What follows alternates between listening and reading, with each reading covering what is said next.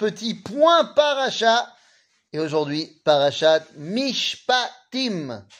Ouah, parachat Mishpatim, comment vous dire?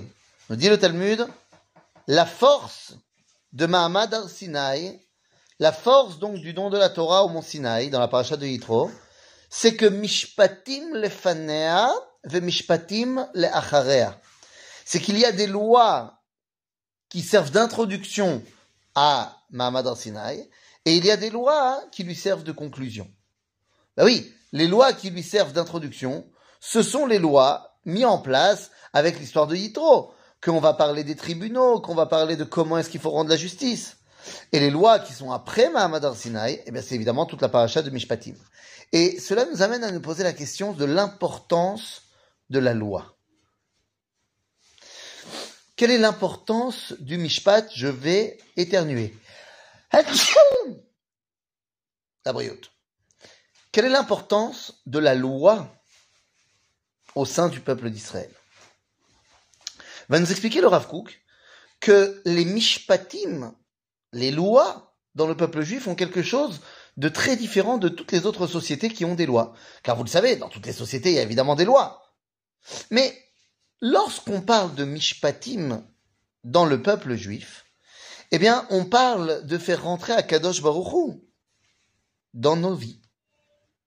Alors que dans les autres cultures, il y a le profane et il y a le sacré, et on va juger les éléments du profane comme étant le profane et les éléments du sacré comme étant le sacré. Dans le peuple juif, il n'y a pas cette dichotomie. Dans le peuple juif, il n'y a pas de séparation entre l'Église et l'État. Dans le peuple juif, Hachem Echad. Et donc, tous les mishpatim. Et dans notre paracha, on va voir tous les différents domaines de la vie qui sont couverts par la loi. Eh bien, le chidouche, c'est de comprendre que ça englobe le dévoilement de Dieu. Car ce sont les biens, les mitzvot qui vont nous permettre, et les halachot, qui vont nous permettre de faire rentrer à Baruch Hu dans tous les domaines de la vie. J'ouvre les yeux le matin, je commence par faire des actions, des mishpatim de Ben Adam Lamakom. Ensuite, je vais m'occuper de moi-même. Je vais faire des mishpatim, des halachot, quant à moi, ma toilette du matin. Et puis ensuite, je vais passer ma vie à avoir des mishpatim qui me relient avec mon prochain, Ben Adam Lachavero. Donc en vérité, toute ma journée est tournée autour de comment je fais rentrer à Kadosh Baruch dans chaque élément. Et il y a une autre chose très importante. La Torah est le point de départ de mon attachement à Dieu. Les chrétiens, eux, vont dire que la Torah est moins forte que les prophètes. Pourquoi? Parce qu'ils disent la Torah, elle est pleine de mishpatim, elle est pleine de lois.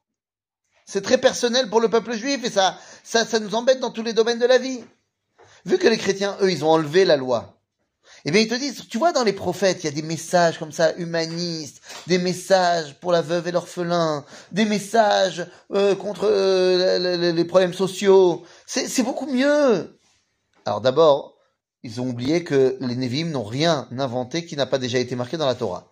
Mais au-delà de cela, pour eux, la particularité de la loi qui est mise en référence dans la Torah, et particulièrement dans notre paracha, eh bien, c'est quelque chose qu'ils veulent mettre de côté. Et minimum en seconde position, après les prophètes. Et c'est ce que vont nous dire nos maîtres de la Kabbalah par rapport au verset de notre paracha. On parle de celui qui a volé. Donc il y a soit des gens qui volent euh, en plein jour, soit des gens qui volent en secret. Et donc en, secret, ça peut être bamarteret, c'est-à-dire dans euh, les sous-sols, les, les, caves et tout ça. Mais nous disent nos enseignements de la Kabbalah, marteret, ça veut dire celui qui place le mar avant les torot. De quoi on parle? Mais oui, marteret, on décompose le mot mar, memchet, et ensuite teret, on appelle torot.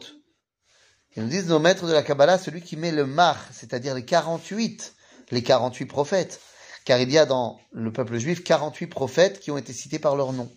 Donc ceux qui mettent les mar avant les Torot, Torah Shebirtav et Torah Shebealpe de Moshe Rabbeinu, alors ou Ganav?